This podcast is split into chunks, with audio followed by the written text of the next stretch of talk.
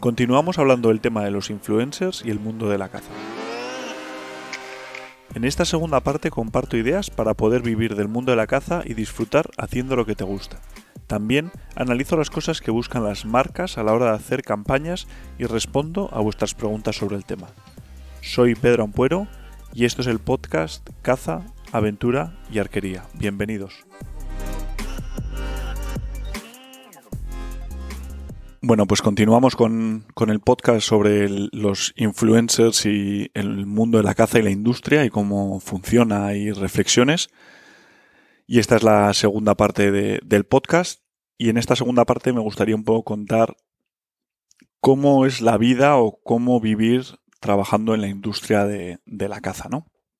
Y esto lo digo desde el o sea, os voy a compartir información desde el punto de vista de trabajador, porque trabajo para Cuyu y estamos constantemente haciendo campañas de marketing en distintos medios, en distintos formatos y conocemos un poco. Y, y también como al revés, ¿no? como empleador y como trabajador, ¿no? Que al final también nosotros en la producción audiovisual, pues eh, trabajamos con muchas otras marcas del sector, muchas de las grandes, y, un poco compartir esa experiencia de todos estos años que me ha permitido estar en, donde estoy y, vivir de lo que, de lo que vivimos, ¿no? Y yo creo que, que la clave de todo esto es eh, añadir valor en general. O sea, hoy en día, o sea, todo nuestro enfoque tiene que ser cómo añado yo valor a una marca, cómo añado yo valor a, las personas que me siguen. O sea, al final tenemos 100.000 distracciones, muchísima gente, hay contenido para aburrir, o sea, hay distracciones 100.000. O sea, te metes en, en las redes sociales, enciendes el teléfono y podrías estar 20 horas mirando movidas que, que, que, te, siguen saliendo cosas y dices, pero macho, llevo aquí media hora y no sé ni lo que he visto. O sea, hay un bombardeo de información brutal, ¿no? Entonces, es muy importante que de alguna forma u otra eh, añadamos valor para poder tener un sitio en, en el mercado, de, en la industria de, o en el, sí, en la industria de la caza, o no sé cómo, cómo llamarlo, ¿no? Y la versión un poco, y la versión un poco de cazador profesional, que, que, no sé si es la palabra adecuada. O sea, la gente es que, es que, me escribís muchos, ¿no? Diciendo, oye, ¿qué hay que hacer para vivir viviendo como tú, cazando todo el día, ¿no? Y eres cazador profesional. y la verdad es que no sé cómo explicarlo, ¿no? Pero yo creo que solo veis esa parte divertida de todo nuestro contenido que generamos, pero creo que no se ve el trabajo que hay detrás, ¿no? Y yo creo que muy importante, aparte de añadir eh, valor, es eh, sobre todo si quieres dedicarte a grabar contenidos, que es un poco también lo que hacemos, y yo creo que es lo que más os atrae a la gente, es el rollo de grabar documentales, viajar y compartir experiencias, Mm, o sea, hay que valer para ello y hay que ser buen cazador, o sea, en, el sentido de que se te tiene que dar bien cazar, o sea, al final los costes de cualquier vídeo son muy grandes, si encima eres mal tirador o no sabes cazar o te lleva mucho más tiempo, pues claro, los costes se, se incrementan. Eh, si eres mal cazador, la gente no le interesa tu opinión, no le interesan tus documentales porque realmente no sabes. Bueno, igual sí, ¿eh? O sea, depende cómo lo vendas. O sea, si, si compartes tus errores y... Pero bueno, pero creo que hay una parte importante es que ser buen cazador, que no que no me considero especialmente mejor cazador que, que nadie, o sea, pero sí haber dedicado el tiempo para asegurarte que vas a rendir todo lo que todo lo que puedas. O sea, que si va a haber una oportunidad, pum, la vas a aprovechar. Que si vas a tener una medio esto y hay que llegar a no sé dónde, pues que físicamente llegues a ese sitio con fuerza. Y eso lleva muchísimo entrenamiento detrás. Y igual que saber cómo leer el campo, pues son horas de trabajo, pero que son horas de trabajo. O sea, hay un entrenamiento eh, físico, de tirar con el arco, de saber de manejar el esto, conocer los cotos. Todo eso son muchas horas y muchas horas que la gente no ve que hay detrás. O sea, la gente no me ve todos los días que voy a entrenar, no me ve todos los días que practico, eh, todas las horas que meto, todas las horas de, en el campo que realmente no cazamos o no pasa nada. Todo eso la gente no lo ve, pero creo que es muy importante que sepa la gente que hay un trabajo detrás y que no es solo cuestión de quiero ser conocido, quiero ser, como decía este, ¿no? O sea, es en plan, oye, pues, ¿qué estás haciendo hoy? O no, no, ¿qué vas a hacer? O sea, ¿qué estás haciendo hoy para ser mejor mañana o para eh, estar en una posición mañana para poder realmente cumplir el sueño tuyo, que es el de ser un cazador conocido, ¿no? Y, qué estás haciendo hoy incluye muchas horas de barro, de estar en un garaje tirando con el arco, aprendiendo eh, cómo tirar, metiéndole horas para que el día que tengas una oportunidad te planches ese tiro, que es igual lo que va a marcar la diferencia o no de un documental exitoso o de que les puedas parecer interesante a alguien, seguir tu contenido o demás. Aparte de ser buen cazador o intentar ser lo mejor, el mejor cazador que, que puedas ser, eh, también tienes que ser buen comunicador. O sea, en España hay cazadores bestiales, hay gente buenísima que caza muchísimo, pero también si no lo comunicas bien, no vale de nada. O sea, tú puedes matar 100.000 ciervos al año con el arco y en un sitio de montaña súper complicado. Pero si no eres capaz de comunicar ese contenido a la gente y que le llegue a la gente, pues realmente no tienes valor. O sea, no, o sea, no tienes valor, o sea, ole tú, ¿no? O sea, me encantaría ser tan buen cazador, pero si no eres capaz de comunicar lo que haces, tampoco tiene, tampoco tiene, o sea, no vas a poder dedicarte a la industria porque, la comunicación es una parte súper, súper importante. Y aparte de ser buen cazador, eh, ser buen comunicador, saber comunicar lo que cazas de una forma buena y atractiva, tienes que ser muy trabajador, porque todas estas cosas, eh, todo este combo, lleva muchísimo trabajo y muchísimas horas que la mayoría de esas horas no tienen un... Me salen siempre unos palabras en inglés que es, es, es horrible no tienen una gratificación o una recompensa inmediata. Eh, es mucho trabajo y, yo lo veo mucho con otros, o sea, me parece, me parece, me identifico de alguna forma con muchos deportes, con muchos otros deportes, ¿no? Y sobre todo esa gente que llega y que me inspira mucho, gente de la, de la élite de cualquier deporte, que es que no somos conscientes de todos los sacrificios que han tomado por el camino. O sea, la gente no, o sea, todo el mundo dice, no, yo quiero ser jugador de fútbol y joder, qué pasada, tío, lo que cobra Cristiano Ronaldo y qué envidia, tío. Está... Y dices, tú sabes el curro. O sea, es una persona para empezar con talento, pero mucho más importante, que ha trabajado un huevo. O sea, que mientras igual tú estabas con tus colegas en el colegio, eh, pasándotelo de bolas, eh, haciendo botellón, él estaba entrenando eh, siete días a la semana en un campo de fútbol, que no me sé la historia de Cristiano Ronaldo, pero vamos, seguro que estaba ahí dándolo todo en un campo de fútbol, entrenando físicamente, y cuando terminaba de entrenar y dar eh, y jugar partiditos, que es lo que nos divertía a todo, te divierte a todo el mundo, ¿no? Jugar el partidito. Pues el tío se iba al gimnasio y se metía a una machacada de gimnasio, que es un coñazo que no le divierte a nadie, pero para ser, estar mejor físicamente, ¿no? Y es un curro diario que hasta que, joder, pues hasta que tienes 25 años y todo, y, todo ese curro combinado con mucho talento también, eh, cuaja y llegas a estar donde estás, dices, joder, o sea, que mucha gente se queda por el camino, ¿no? O sea, el 95%.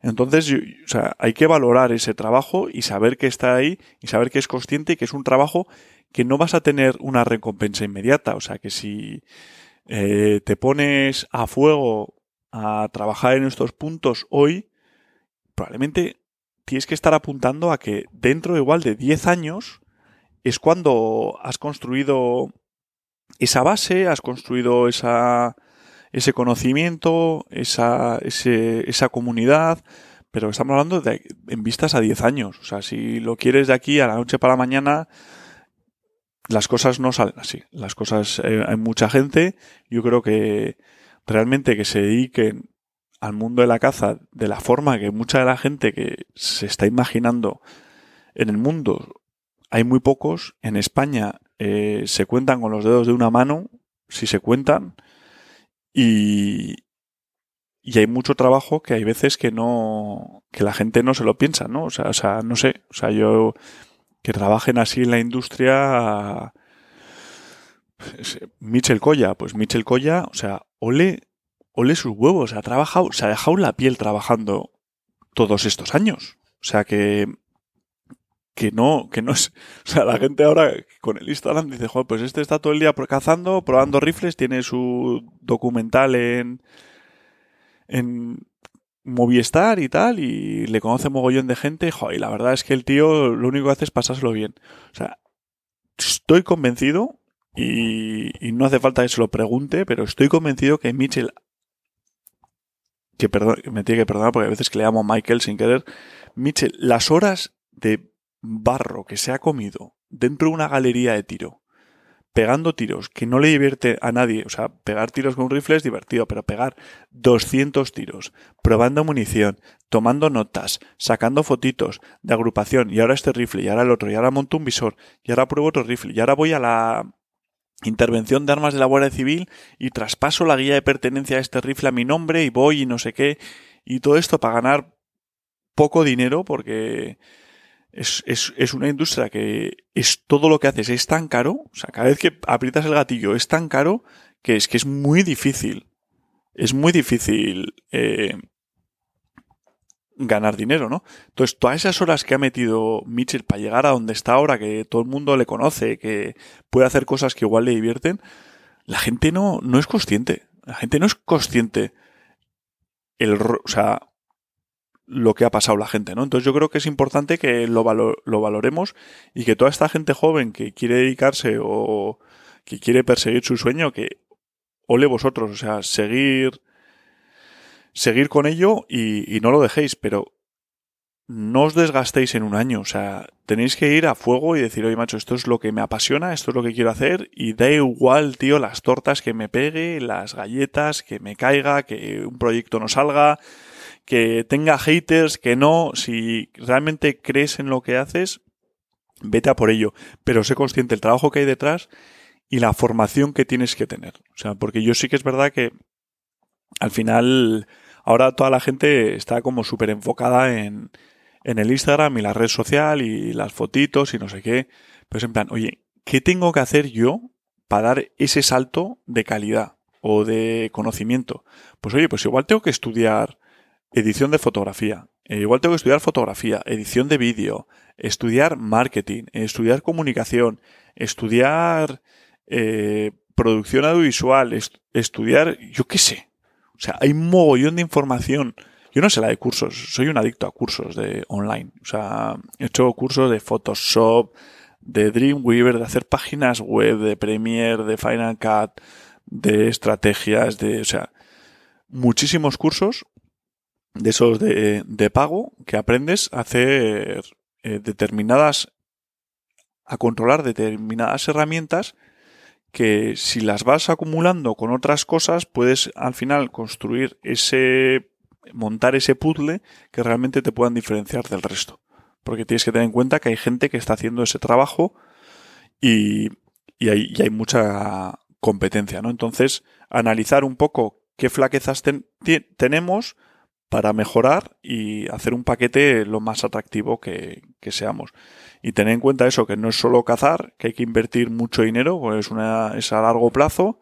Y si te quieres dedicar a esto, tienes que ser conscientes de que va a haber mucho dinero invertido hasta que puedas generar dinero, que es muy complicado, eh, y, y mucho tiempo, ¿no? O sea que al final hay mucha dedicación de tiempo que, que, hay que ver un poco los sacrificios que tiene, ¿no? O sea, hay que hay cosas que no se ven aparte de ese trabajo, o sea, incluso en la grabación de documentales hay muchas cosas que no se ven, que no es solo eh, llego allí no sé, llego allí al, destino, eh, me está esperando un outfitter, eh, alguien se ha dedicado a pagar ese viaje, no tengo ningún riesgo, eh, voy allí, me tengo el arco preparado, cazo mi animal, lo mato, me voy. No, o sea, la realidad de la cosa no es esa. Es que igual tienes que invertir todo ese dinero, pagar la cacería, pagar los cámaras, luego ver si alguna empresa quiere colaborar en el proyecto de esa grabación, eh, venderlo igual a canales de televisión, hacer, o sea, montar, buscarte la, vida para no palmar pasta. Y ya, y ya ganar dinero, pues ya es encima un, extra, ¿no? Porque al final también hay que tener en cuenta que ahora mucha gente probablemente que se está planteando eso, pues estás viviendo solo eh, o vives en casa de tus padres, eh, no tienes gastos y, y, no sé, o sea, y 500 euros pues te, es una diferencia brutal, pero cuando vives, eh, cuando te casas, tienes un hijo, tienes que pagar colegios, tienes que pagar gastos, o sea, al final hay que vivir y hay que vivir, hay que darle de comer a tus hijos, o sea, que no es, no es tan, no es tan fácil. Y incluso en esas grabaciones hay una parte que, la parte fea esa que, que no se ve, ¿no? Que claro, que igual tú haces un proyecto brutal y todo es eh, de narices y sale la cacería, la grabación, gastas todo y de repente no matas el animal. Que me ha pasado mil veces. Pues es que ya no tienes documental. Y a la gente, pues como está formada la industria, a la gente no le interesa el contenido en el que no se mate un animal. Pues entonces ya toda esa inversión la has palmado. Y, es dinero que, es dinero al final. Y este mundo, el dinero es muy importante. Eh, aparte del tiempo, los lances perdidos, grabando se pierden mogollón de lances, si el cámara no está, eh, igual llevas ya una paliza de siete días o ocho y se va una oportunidad porque el cámara no está y tienes que asumirlo, o estás reventado, lo único que te apetece es tirarte al suelo y ya estás hasta el gorro de grabar, de perder tiempo, de ahora vamos a grabar un recurso, ahora dime no sé qué, y, y lo tienes que hacer. Y, y Fernando, eh, Fernando, que a ver si le hago un podcast algún día, muchas veces me dice, tío, no, no estás hasta los huevos ya de tener que hacer un stories ahora. Y dices, pues, pues yo entiendo que, a mí no me, no me apetece hacer siempre estar haciendo stories y compartiendo todo, porque hay veces que al final te quita, te saca de ese momento. Pero es un poco ese peaje que tengo que pagar para poder dedicarme a lo que esto. Y lo pienso y digo, pero la verdad es que podría estar en, en como estaba antes, en una oficina, trabajando ingeniero, sin salir, delante de un ordenador todo el día, y pues, y esto es trabajo. Y si hay que subirse hasta allá arriba para hacer un time lapse de noche, porque creo que va a añadir valor al documental, pues lo hago y paso frío y llego a la cabaña y hay que hacer un backup de todas las fotos y guardarlas por si acaso pasa algo a la cámara para el día siguiente y cargar que es un, o sea, que es un curro, pero oye, es el peaje que tengo que pagar, tengo que llevar más peso en la mochila, perderla, pero bueno, hay que asumirlo, pero que hay que también ser conscientes que, que las cosas, o sea, que lo que vemos en redes no es tan, no es, hay muchas cosas de, detrás, ¿no? Y, que hay que valorar si hasta qué punto te compensan o, o no. Desde el punto de vista de las marcas, ¿no? ¿Qué buscan las marcas? Y lo digo desde mi posición como Cuyu, tanto como la experiencia de trabajar con, con, con, otras marcas, ¿no? Al final, las marcas lo que buscan es vender y lo que buscan es tener un impacto real sobre la gente.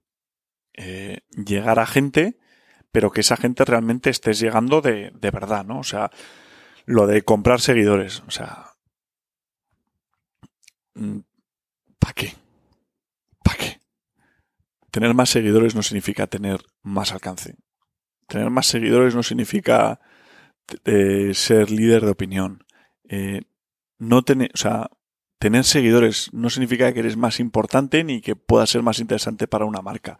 La gente, las marcas, sabemos quién ha comprado seguidores, quién no, quién tiene un alcance orgánico y quién tiene ahí una burbuja que, que no se sostiene. O sea, al final no es tan...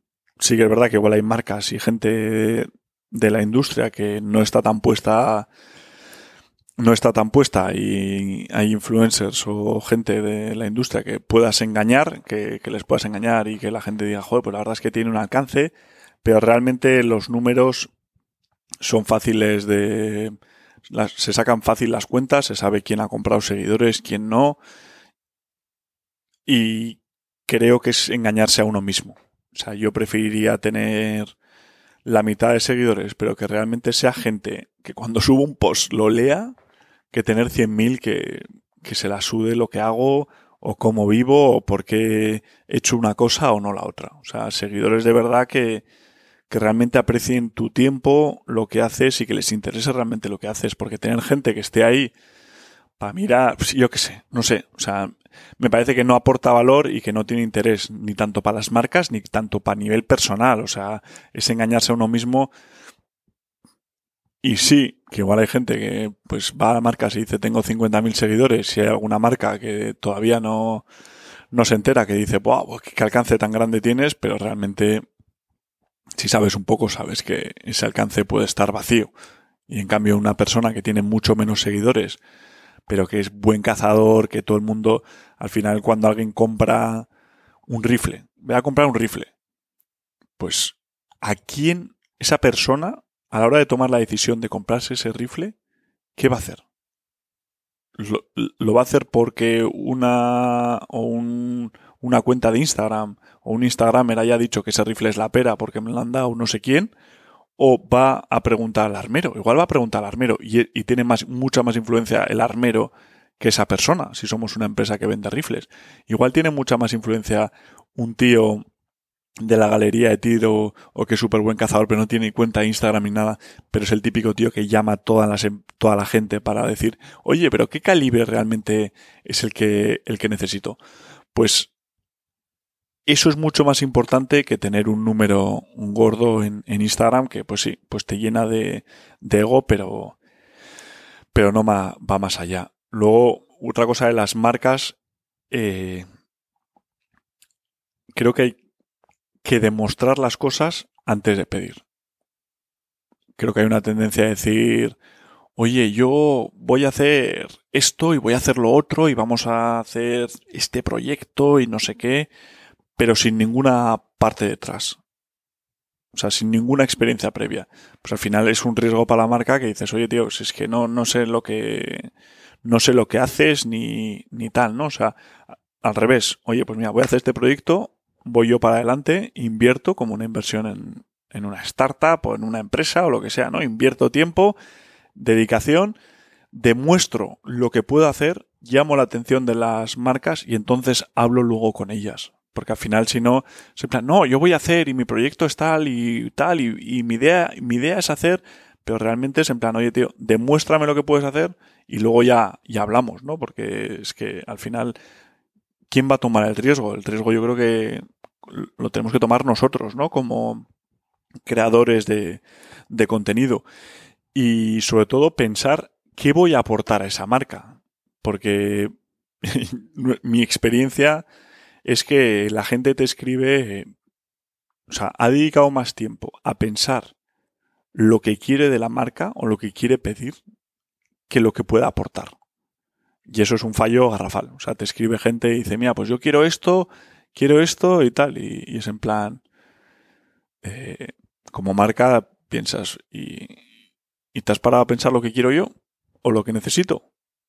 ¿Sabes? Porque es en plan, no, yo quiero una equipación y te hago unas publicaciones y no sé qué, o te hago unas fotos y dices, oye, pues es igual yo no, yo tengo fotos ya, no necesito fotos, ¿qué más me puedes ofrecer?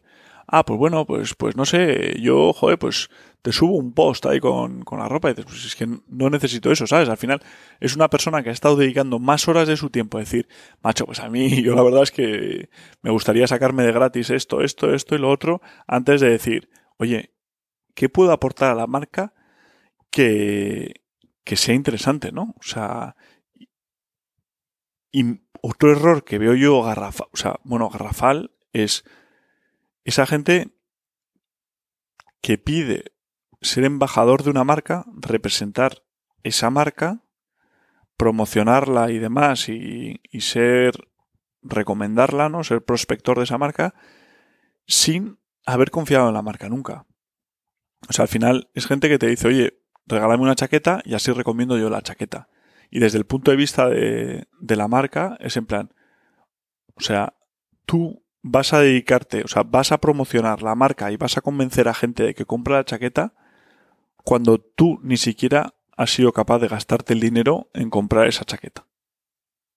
¿Sabes? O sea, si, si ni tú mismo has sido capaz de comprar ese producto porque realmente crees en él, ¿realmente vas a conseguir que otra gente lo compre? O sea, al final creo que, que es otro fallo brutal, ¿no? Es en plan, oye, confía en la marca, y una vez que hayas confiado en la marca, hayas invertido el dinero en la marca y tal, pues luego, oye, pues eh, la marca yo creo que va a estar mucho más predispuesta a colaborar contigo porque ha visto que has confiado en ella. Ha visto que te has gastado el dinero en la marca y qué tal, ¿no? Porque al final también yo lo veo desde el punto de vista de decir, macho, o sea, de gastarme el dinero o invertir el dinero eh, en producto, lo que sea, en gente, joder, prefiero apoyar a la peña que se ha gastado el dinero en la marca y que se ha gastado una pasta y que son clientes y, y la han apoyado independientemente de si le patrocines o no, que un tío que ni se ha gastado dinero en la marca nunca, que ha mandado 27 emails a ver cuál, cuál toca la tecla correcta y alguien le regala algo. Y demás, no ha hecho nada por la marca y, quiere todo gratis. Y dices, tío, pues no, pues yo prefiero invertir en la gente que, ha confiado en ella, ¿no? Y, y, ya cuando la gente, cuando pides y pides sin, fondo detrás, es que o sea, pides en un mensaje de Instagram, me gustaría, no sé qué, y dices, oye, ¿qué haces? Y dices, no, tengo una cuesta de Instagram. Y tengo X followers, tío. Y, creo que es que es, un concepto que me, me pica la cabeza y todo, de solo pensarlo. Tengo X seguidores en Instagram. Que eso no es nada, o sea, que, que Instagram no es el fin del mundo. O sea, hay vídeo, hay prensa, hay cursos, hay libros, hay 100.000 opciones de llegar a la gente. Entonces, el Instagram es una herramienta más que es muy interesante, pero ¿qué otros palos tocas? O sea, ¿qué, ¿qué, otras cosas haces? O sea, ¿qué haces por la gente? Además, porque ¿qué, qué, aportas? ¿no? ¿Qué, das a la comunidad o demás antes de decir, oye, macho, me merezco esto? Y dices, joder, no sé, creo que, que, parte de esa culpa la tenemos marcas que, que han apoyado a gente que no sé si lo merecían o no, pero que igual hemos se ha caído ante la moda de otras industrias de decir, joder, los influencers y, y las personas del Instagram y tal, ese nuevo boom, funciona súper bien, la estrategia de marketing con embajadores y no sé qué, y da igual el coste, se han regalado producto y se ha educado al sector de una forma errónea y, y ha hecho que la gente tenga una idea muy equivocada de lo que realmente yo entiendo o, eh, como, comunicación para una empresa o, o, para la industria en general, ¿no? Y creo que otro, otra cosa a tener en cuenta es eh, la inversa. O sea, me hace gracia porque mucha gente no ve el lado de la empresa de lo que es una inversión de, de marketing, ¿no? O sea, al final, a mí me ha llegado mucha gente a decir, oye, macho, ¿sabes? Joder, pues regálame una equipación. Vale, pues una equipación. Pero hay que ser consciente de lo que vale esa equipación y pues vamos a poner, no sé, una equipación vale mil euros o, o, o tres mil euros de equipación. Y la gente piensa que una marca, si vende, o sea, con que venda 3.000 euros ya ha cubierto el coste de, inversión que has hecho en esa persona, ¿no? Es decir, oye, macho, pues eh, te has gastado 3.000 euros en mí, vendes 3.000 gracias a mí, estás a cero. y, alguien que sepa de negocios, eso no es así. O sea, tú te has gastado, yo me he gastado 3.000 en ti, eh, que es 3.000 de gasto puro. Eh, si gano, vendo otros 3.000 en producto, el beneficio realmente de ese producto que he vendido igual es el 40% o el 30%. O sea que para cubrir tu inversión, en vez de 3.000, tendré que vender 10.000. Y encima, ese, y cuando he vendido esos 10.000, me quedo a cero. Todavía no he tenido beneficio. Entonces, ha salido de mi, de mi empresa 13.000 pavos en producto para nada. Entonces, para que alguien le compense hacer esa inversión, no es que tengas que vender 10.000 para cubrir la inversión que ha hecho contigo, es que tendrás que vender 100.000 para que realmente, porque si no es mejor, oye, mira, pues no hago ninguna inversión contigo y en vez de vender 10.000 en producto, vendo 5.000, pero son 5.000 de beneficio. Es que de la otra forma estás vendiendo 13.000 en producto para quedarte a cero y, y, estar en tablas. Pues oye, pues igual a la marca no le interesa. O sea que la proporción de venta que tienes que tener cuando una marca invierte en ti es, es mucho mayor de lo que de cubrir gastos. Porque yo no me o sea, yo no me meto en invertir dinero para, para que me cueste un esfuerzo tremendo luego quedarme en tablas. O sea, es para realmente ganar dinero. Entonces, o sea, que seáis conscientes que cuando preparéis una o pidáis algo, ¿realmente creéis que vais a, vender 100.000 pavos en, en producto o 50.000 o lo que sea para que realmente una marca le compense? Que es que, es, mucho el alcance que tengamos que tener. Entonces, que hay que analizarlo desde muchos puntos y creo que son cosas que, que a toda esta gente joven, yo creo que igual no está tan familiar con los negocios, con lo que cuestan las cosas, con cómo funcionan las empresas, con etcétera, que tengáis una noción para que a la hora de pedir digáis, joder, pues realmente, tío,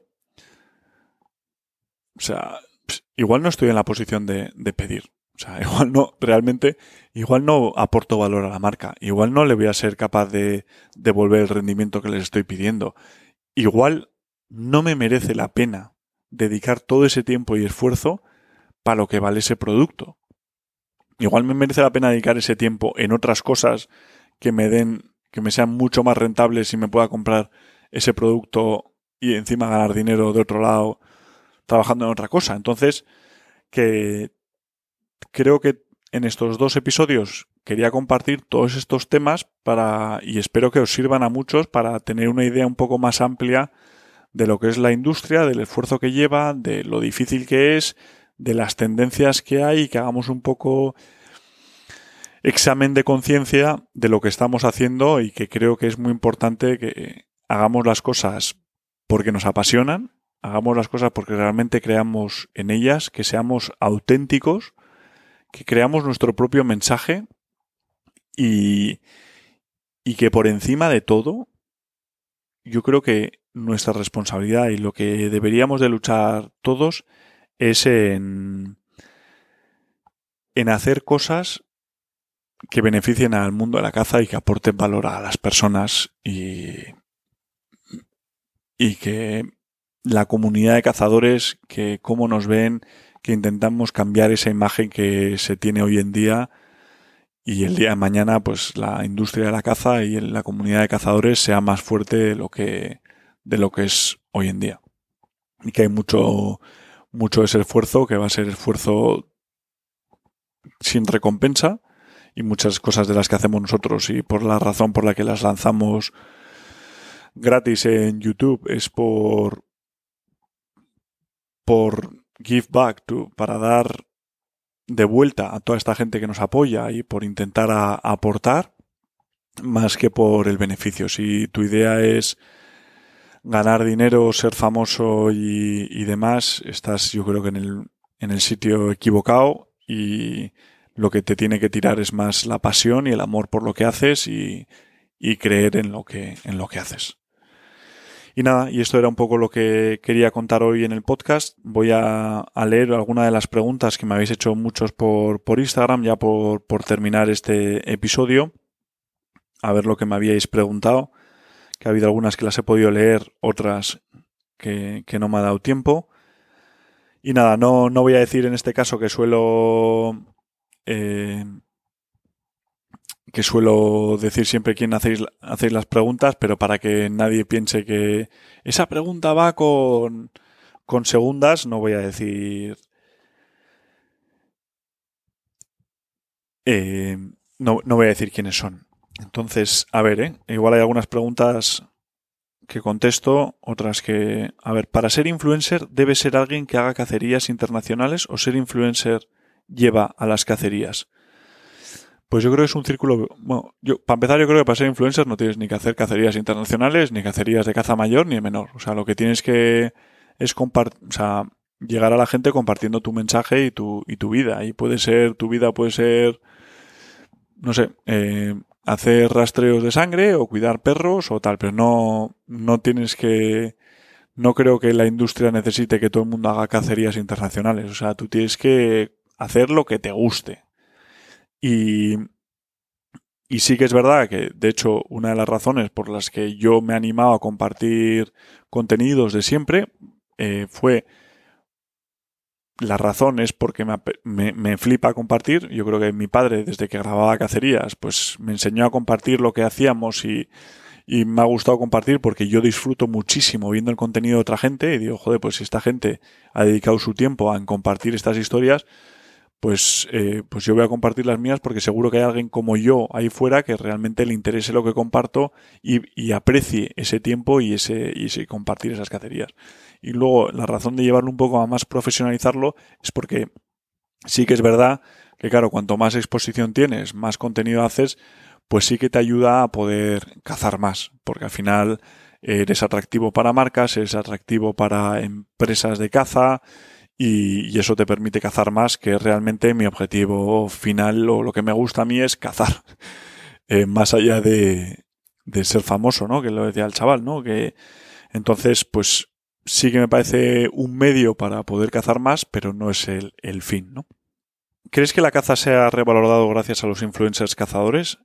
Pues...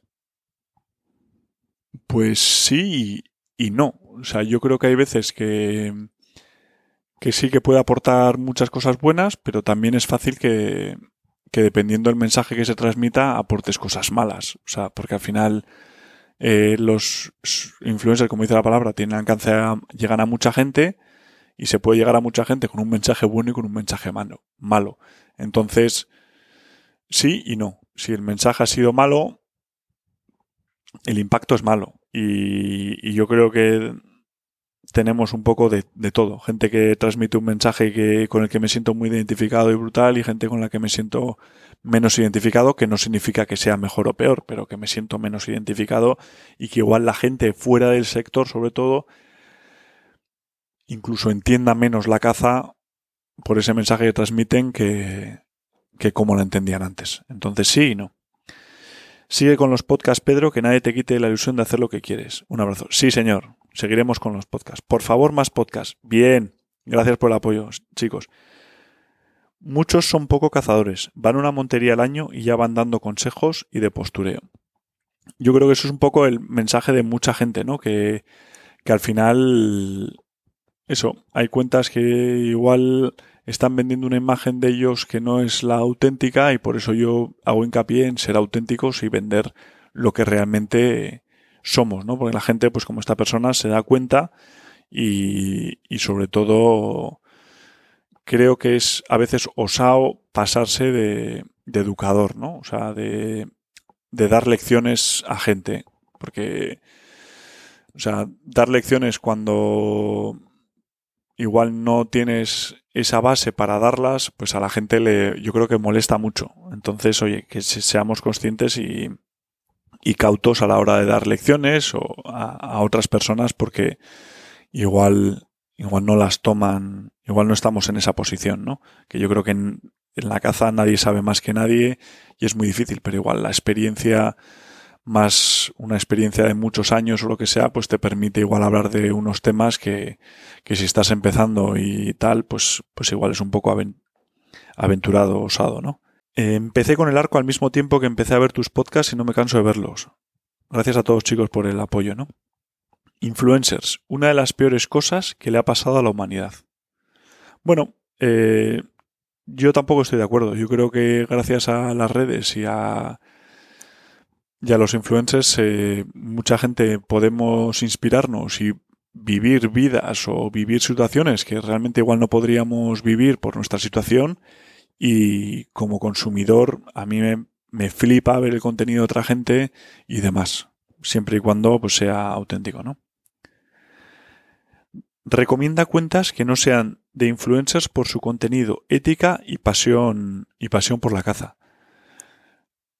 Pues tendría que pensar este mensaje. No sé, hay muchas cuentas que, que me flipan y gente que creo que está aportando mucho, mucho a la industria. Eh, sobre todo soy fan de, creo que los americanos son muy buenos vendiendo este mensaje, pero también hay cuentas en España muy buenas, pero tendría que pensar y prefiero no decir nombres porque voy a decir tres nombres, me voy a olvidar de uno, se va a ofender porque he dicho que fulanito sí, pero menganito no, y no creo que se malinterprete mi mensaje.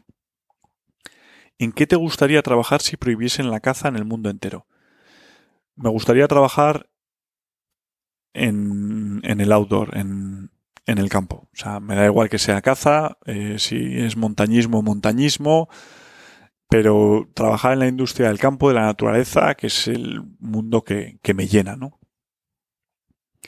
A de, a la hora de colaborar con empresas, ¿cómo lo haces? ¿Hablas con ellos o al revés? Un saludo, Pedro.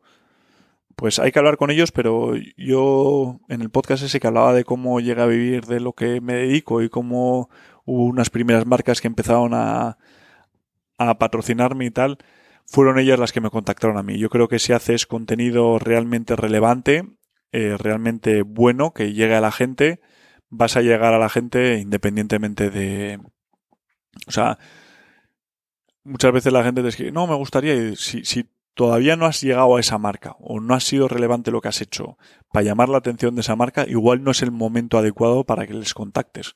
O sea, trabaja en hacer contenido relevante en hacerte notar con cosas buenas, con cosas que aporten y yo creo que son las marcas las que te van a contactar. Los que cazan con, con corbata y los de ropa reprieta, ¿cómo encaran?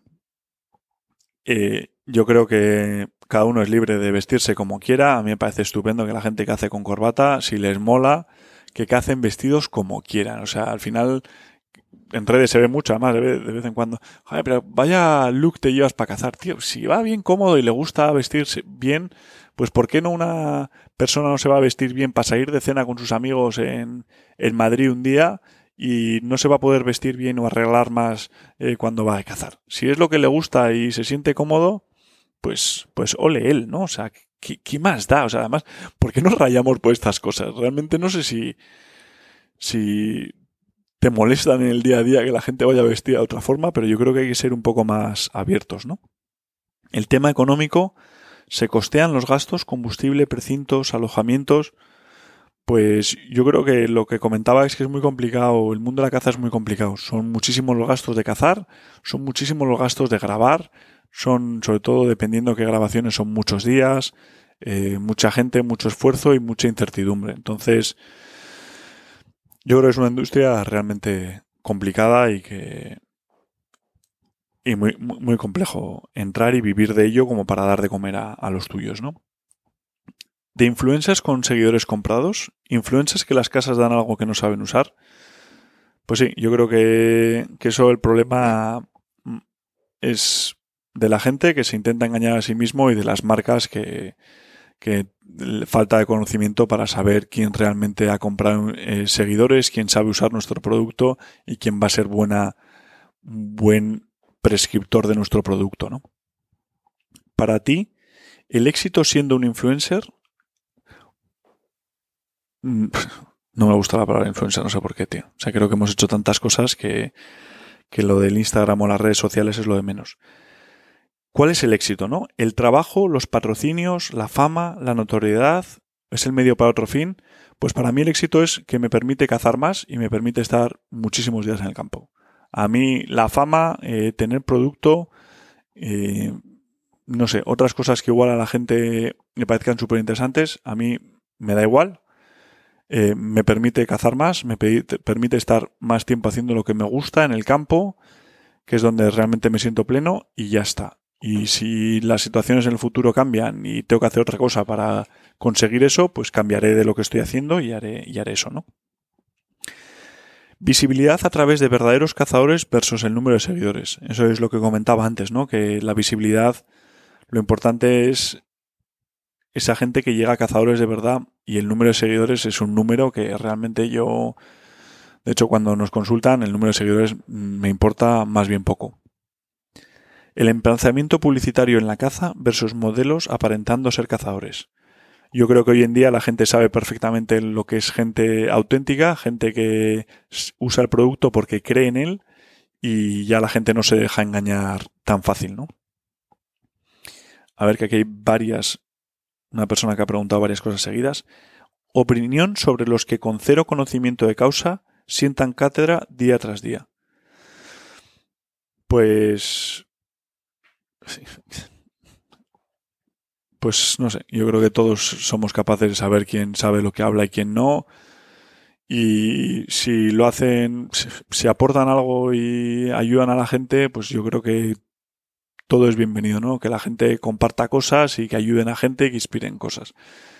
Sí que es verdad es que yo creo que en, todas las modalidades y más en la caza que es difícil ser un experto porque nadie sabe, o sea, todo el día estamos aprendiendo, independientemente de todos los años que lleves, pues sentar cátedra y dar lecciones es algo que, es complicado y que yo creo que no se recibe bien en general. Si son lecciones constructivas y lo que quieres es ayudar a la gente, pues ole tú, ¿no? Pero, pero vamos, que yo personalmente lo he experimentado muchas veces. Hay gente que igual le, le escribes comentando algo y, y porque dices, joder, macho, es que estás haciendo esto con el arco, que cambiar esto te va a ayudar mucho. Y aún así la gente es en plan, oye, tío, ¿tú qué, qué, sabrás, tío? Déjame en paz, que yo ya, ya sé lo que hago. Y te da como hasta apuro decirlo, ¿no? Pero vamos, como responsable de una marca, ¿qué buscáis en un influencer a la hora de patrocinar? Seguidores, calidad, cantidad de contenido, ser un crack cazando, etcétera. Bueno, pues yo creo que esto es todo lo que hemos hablado en el podcast anterior, que es un poco de todo, ¿no? Consejos para compaginar grabar más cazar, que me parece emoticono de cabeza explotando. Pues saber que saber cuál es tu prioridad. Si tu prioridad es cazar, pues grabar eh, queda en un segundo plano. Si tu prioridad es grabar y tal, pues saber que vas a tener ciertos sacrificios, se va, vas a perder lances, vas a dedicar más tiempo y demás y, y eso, tenerlo en la cabeza y ser consciente de ello y asumir que si pierdes oportunidades no cabrearte en ello, ¿no? Y para eso yo creo que tienes que haber ya pasado una fase de tu vida que no te importe que, el animal se escape o no te importe volverte, volverte bolo. ¿Cómo mejorar la imagen de la caza? Más unión y menos críticas. Totalmente de acuerdo, más unión y menos críticas. Y para mejorar la imagen de la caza creo que todos tenemos que ser responsables con el contenido que subimos y ponernos en la, en, en la piel de alguien que nos va a ver que no es cazador. Y ver, desde, ponernos en su piel y pensar desde sus ojos cómo va a ver o cómo va a interpretar el contenido que subimos. Que eso igual ya, eso, eso da casi para un tema para un tema aparte otro, otro día que yo que me gustaría hablar de un par de cosas. Em, creo que gente como tú, Pablo Ortega o Enrique, hacéis, hacéis, haces una labor muy buena de común. Queremos que Pepe se vuelva un poco más influencer, totalmente de acuerdo. La gente mayor tiene mucho que aportar. ¿Qué recomiendas para alguien que está empezando y quiere ser influencer de caza? que se olvide de... Ya, y voy a cerrar con esta pregunta el, el podcast. Recomendación para alguien que está empezando y quiere ser influencer de la caza, que se olvide de ser influencer, que disfrute lo que hace, que disfrute cazando del campo, de sus amigos y que se olvide de esto, tío, que realmente no va a ningún lado y y no es tan importante como la gente, como la importancia que la gente le da. Así que nada, oye, que espero que os haya gustado estos episodios del podcast sobre los influencers y el mundo de, y la industria de la caza. Que haya podido aportar el granito de anera, por favor, comentar en vuestros, dejar vuestros comentarios en el vídeo, dejarnos vuestra opinión, qué opináis, si os ha parecido interesante o no. y nada, que me alegro que os guste este espacio y, y, ya volveremos pronto a estar con vosotros y muchísimas gracias por acompañarme en mi café de esta mañana. Hasta, hasta la próxima. Muchísimas gracias.